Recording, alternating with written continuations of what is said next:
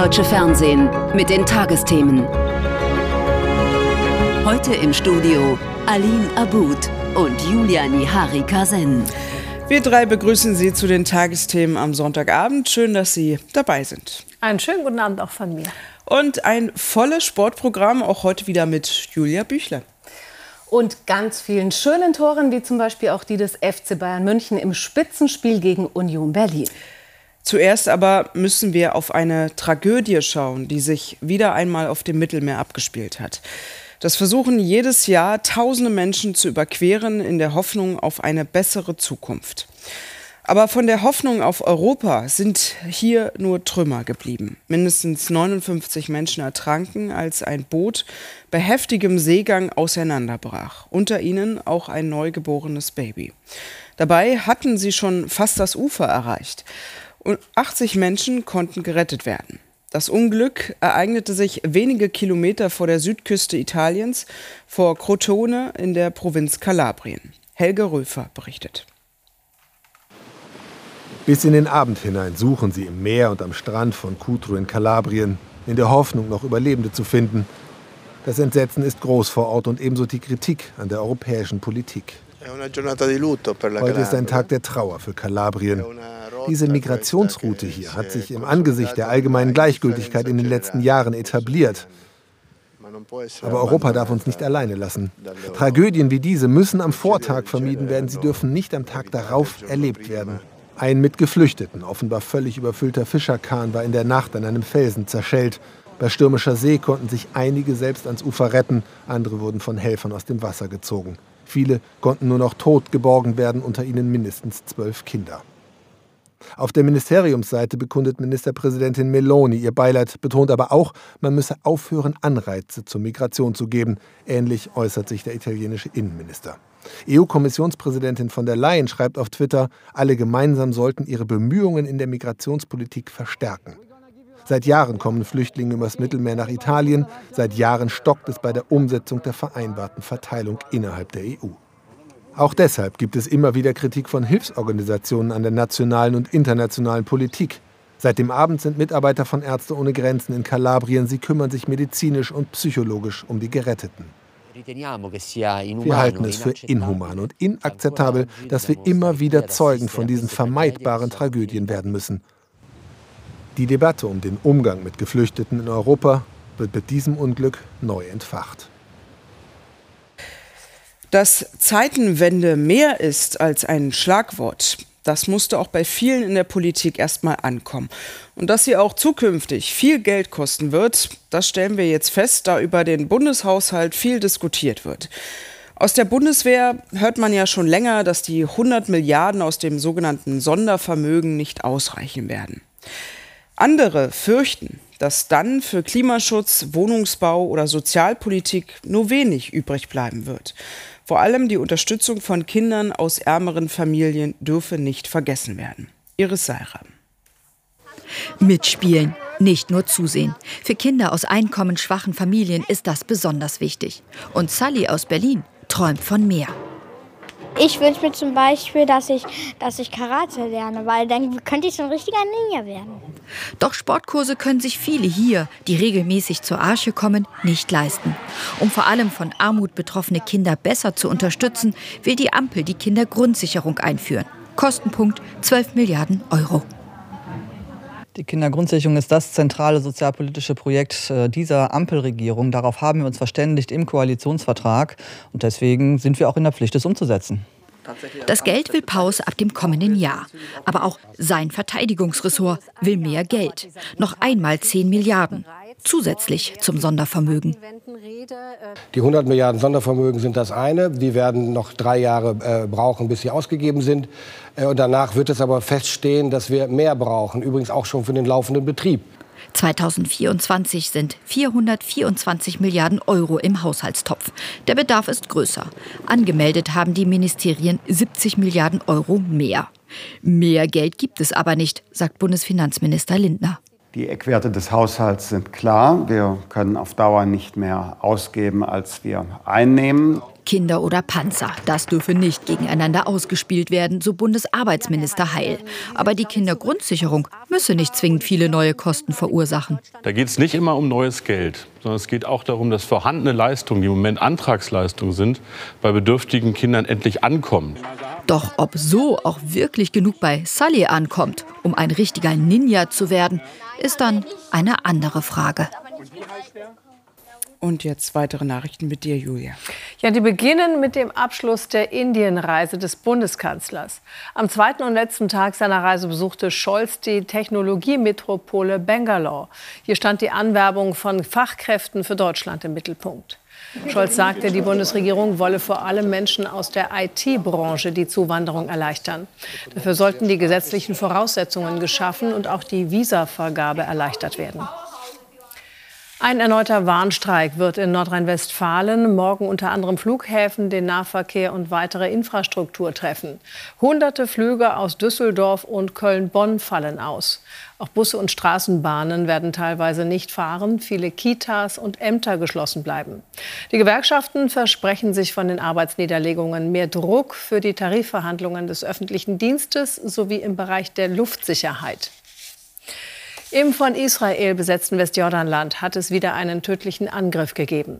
Nach israelischen Angaben erschoss ein Palästinenser zwei jüdische Siedler in ihrem Wagen. Als Reaktion darauf kam es zu schweren Ausschreitungen israelischer Siedler. Um die Lage zu deeskalieren, hatten in Jordanien Vermittlungsgespräche zwischen Israelis und Palästinensern stattgefunden. In einer Erklärung verpflichteten sich die Konfliktparteien, neue Gewalt zu unterbinden. Mit einem Gottesdienst im Augsburger Dom hat die Spendensammlung des katholischen Hilfswerks Miserior in der Fastenzeit begonnen. Sie steht unter dem Leitwort Frau macht Veränderung. Bischof Meyer sagte in seiner Predigt, Frauen seien Heldinnen und die Zukunft der Kirche sei weiblich. Der Herr sei mit euch. Zum Sport. So spannend war die Bundesliga schon lange nicht mehr, auch wenn der FC Bayern zurück an der Tabellenspitze ist, Julia. Wenn es drauf ankommt, dann sind sie da, die Bayern. Über Nacht hatten sie ja Platz 1 an Dortmund verloren. Aber mit dem 3 zu 0 gegen Union Berlin haben sie sich wieder ganz nach oben geschossen in der Tabelle. Union selbstbewusst heute, aber ohne Chance. Ausgepowert vom Sieg gegen Ajax Amsterdam in der Europa League vor drei Tagen. Bayern-Trainer Julian Nagelsmann dagegen, der hatte eine ziemlich unruhige Woche hinter sich. Erst die Niederlage gegen Gladbach, dazu sein Ausraster, die Beleidigung der Schiedsrichter. Dafür muss er nun 50.000 Euro Strafe zahlen. Es hat rumort in München. Aber mit dem Sieg heute hat sich alles wieder ein bisschen entspannt. Seine Reaktion ist deutlich. Julian Nagelsmann erleichtert nach einer turbulenten Woche. Die Bayern feiern einen befreienden Sieg im Spitzenspiel gegen Union. Ich weiß nicht, wie viel die Situation das jetzt äh, ist in der Amtszeit äh, des Trainers und in meiner Amtszeit, dass wir unterm Brennglas stehen. Also da, da muss man schon auch damit umgehen können. Und wie gesagt, wir haben heute eine tolle Reaktion gezeigt auf unsere Situation. Trotz Druck empfängt Nagelsmann seinen Berliner Kollegen Urs Fischer freundschaftlich. Danach ist es vorbei mit der Münchner Gastfreundschaft. Die Bayern belagern von Beginn an das Union-Tor. In der 31. Minute trifft Erik Maxim Choupo-Moting zum 1 zu 0. Die Berliner, zu selten in der Bayern-Hälfte, sechs Minuten nach dem Rückstand vergibt Leiduni die Chance zum Ausgleich.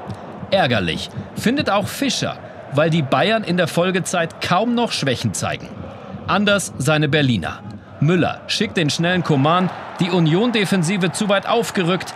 Das 2 zu 0 in der 40. Minute sehr einfach für den Franzosen. Kurz vor dem Seitenwechsel die Vorentscheidung. Geburtstagskind Jamal Musiala beschenkt sich zum 20. mit dem 3 zu 0. Die Berliner Europa League Euphorie vom Sieg gegen Ajax wie weggeblasen. Die Bayern waren heute zwei, drei Klassen äh, zu stark für uns. Ähm, Klar, das erste Tor kann passieren, das zweite, dritte war, glaube ich, schon sehr, sehr ärgerlich. Die Bayern vergeben nach dem Seitenwechsel einen noch höheren Sieg. Renaults Kopf gleicht zweimal in Müllers Weg. Es reicht auch so zum deutlichen Münchner Sieg und dieser wichtigen Reaktion.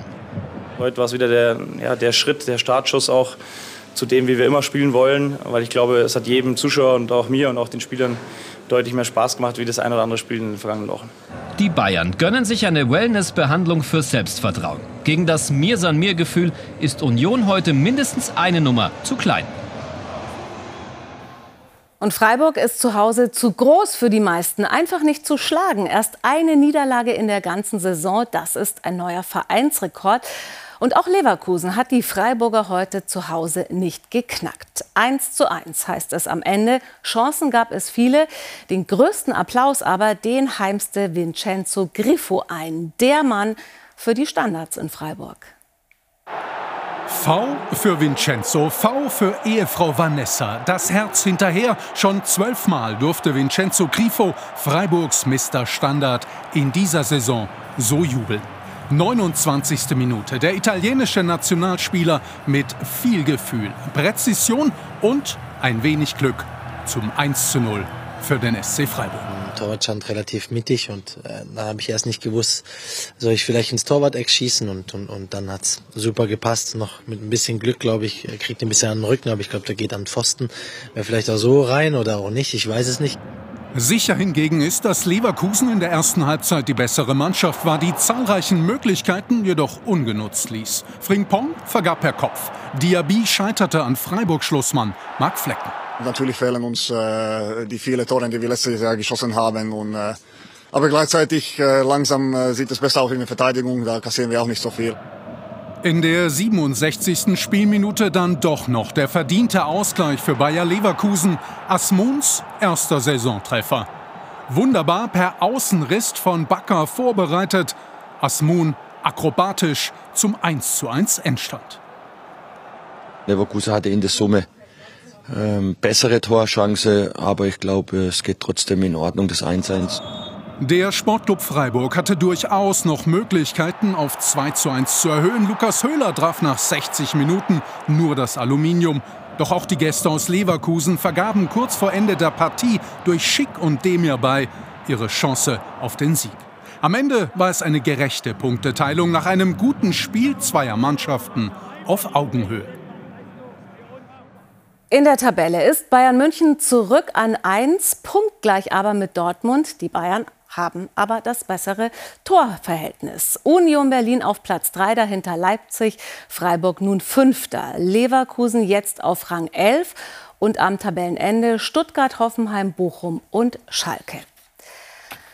Zum Wintersport. Bei der nordischen Ski-WM in Planica haben die deutschen Sportlerinnen und Sportler im Team überzeugt. Das Quartett in der nordischen Kombination gewann zum Beispiel bei der Premiere des Mixed-Wettbewerbs Silber. Und das Skisprungteam das holte sich sogar den WM-Titel. Goldjubel im Skispringen, schon zum dritten Mal bei dieser nordischen Ski-WM, schon zum dritten Mal für Weltmeisterin Katharina Althaus. Alleine habe ich es heute nicht gemacht. Ich habe noch die drei neben mir dabei gehabt, Gott sei Dank. Ähm, die haben auch richtig, richtig geile Leistung gezeigt und mein zweiter Sprung war richtig gut und ich freue mich einfach. Aber ich glaube, das braucht ein paar Tage, bis ich das kapiere. Zur Halbzeit liegen die Teamweltmeisterinnen Selina Freitag und Katharina Althaus sowie Karl Geiger und Andreas Wellinger noch hinter Norwegen auf Rang 2 bei schwierigen Winden in einem zähen Wettbewerb. Mit ihrem starken zweiten Sprung bringt Katharina Althaus Deutschland dann in Führung. Die lässt sich Andreas Wellinger nicht mehr nehmen. Der Vize-Weltmeister im Einzel hält Norwegen und Slowenien auf Distanz. Ich habe mich dann voll gut konzentrieren können auf meinen Sprung, habe echt äh, am besten auch nochmal gemacht im zweiten Durchgang und dann fühlt es sich schon ziemlich gut an, wenn man ja, fast 10 Meter über die grüne Linie springt. Und so feiern Deutschlands Skispringer den fünften WM-Titel in Folge im Mixed-Team-Wettbewerb.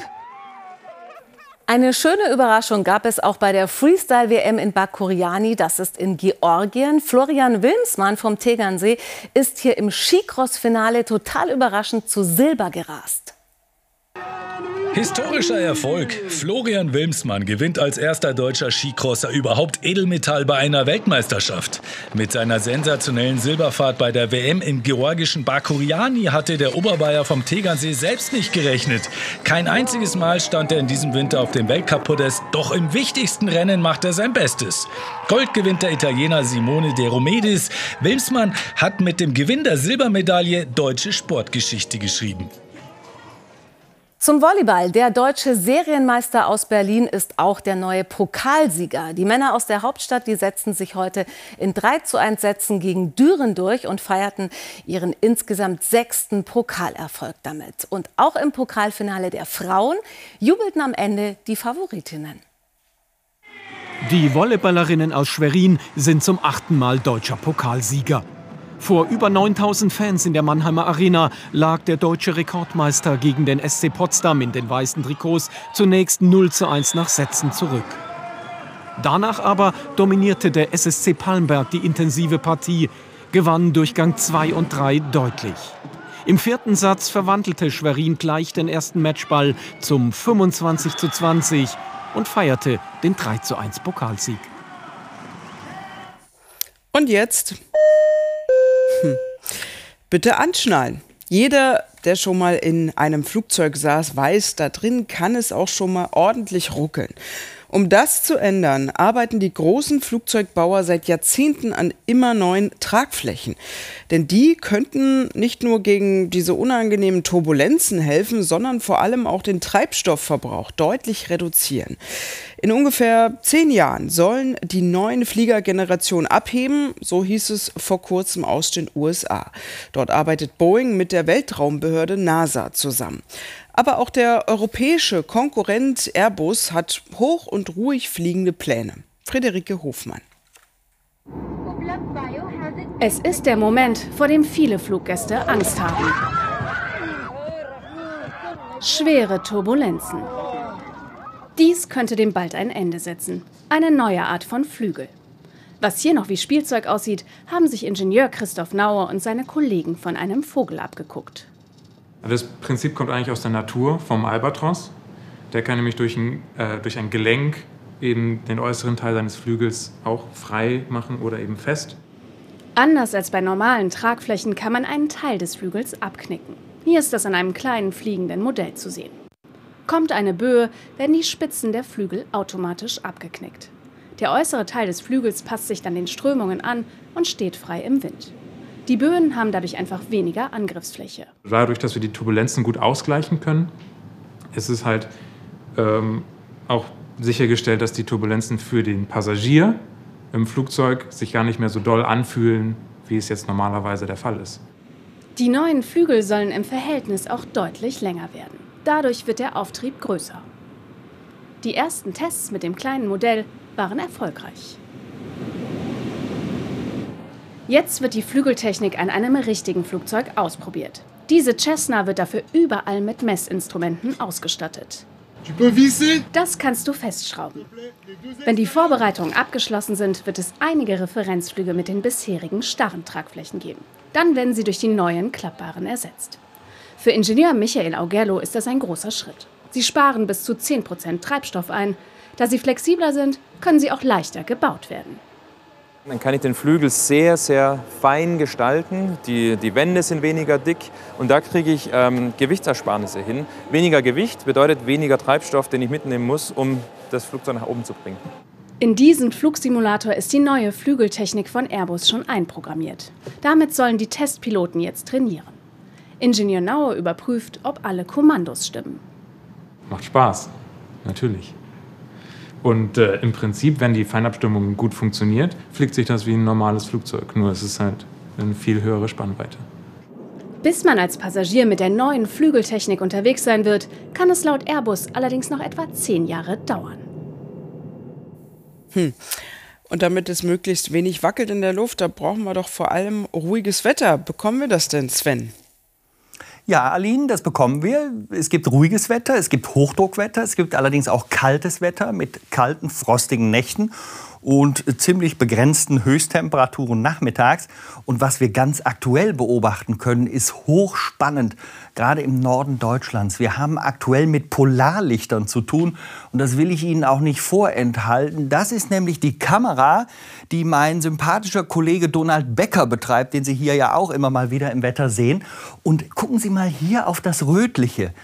Das sind Polarlichter, wenn nämlich durch den Sonnenwind der Sauerstoff auf einer Höhe von etwa 200 Kilometern, ist also ziemlich hoch, angeregt wird, dann gibt es diese rote Farbe. Wenn Sie heute grün gesehen haben sollten, passiert das Ganze auf einer Höhe von 80 bis 100 Kilometer. Und wenn es der Stickstoff ist, dann äh, leuchtet das Ganze violett. Jetzt gucken wir schnell aufs Wetter. Was passiert da? Das Hoch breitet sich aus. Sie sehen schon, dass es in der Nacht wenige Wolken gibt, allerdings Richtung Erzgebirge und auch Richtung Alpen fällt noch die ein oder andere Schneeflocke, zieht sich morgen mehr und mehr zurück. Vereinzelt ist das alles noch möglich und im Westen ist man näher dran an dem Hoch. Deswegen gibt es da mehr Sonnenschein. Die Temperaturen morgen früh, das ist eine kalte Nacht. Auch wenn man jetzt Polarlichter guckt, warm anziehen, minus 4 bis minus 9 Grad, Helgoland plus 3. Morgen am Nachmittag Schleswig-Holstein, die wärmste Ecke bis plus 8 Grad. Sonst in den Mittelgebirgen Dauerfrost, alle anderen dazwischen. Und die Aussichten zeigen durch das Hoch immer mehr Sonnenschein. Die Wolken ziehen sich zurück, die Nächte sind frostig kalt. Am Mittwoch gibt es dann aber zumindest mal wieder 9 oder 10 Grad. Das klingt doch gut. Vielen Dank, Sven, für die Aussichten. Und das waren unsere Tagesthemen an diesem Sonntagabend. Titel, Thesen, Temperamente gleich mit dem neuen Buch der Philosophin Martha Nussbaum, in dem es um Gerechtigkeit für Tiere geht. Ja, die nächste Tagesschau hier im Ersten, die gibt es gegen 2.20 Uhr. Und morgen begrüßt Sie dann mein Kollege Ingo Zamperoni wieder hier. Ihnen einen entspannten Abend und einen guten Start in die neue Woche. Tschüss. Tschüss. Ja, tschüss auch von uns.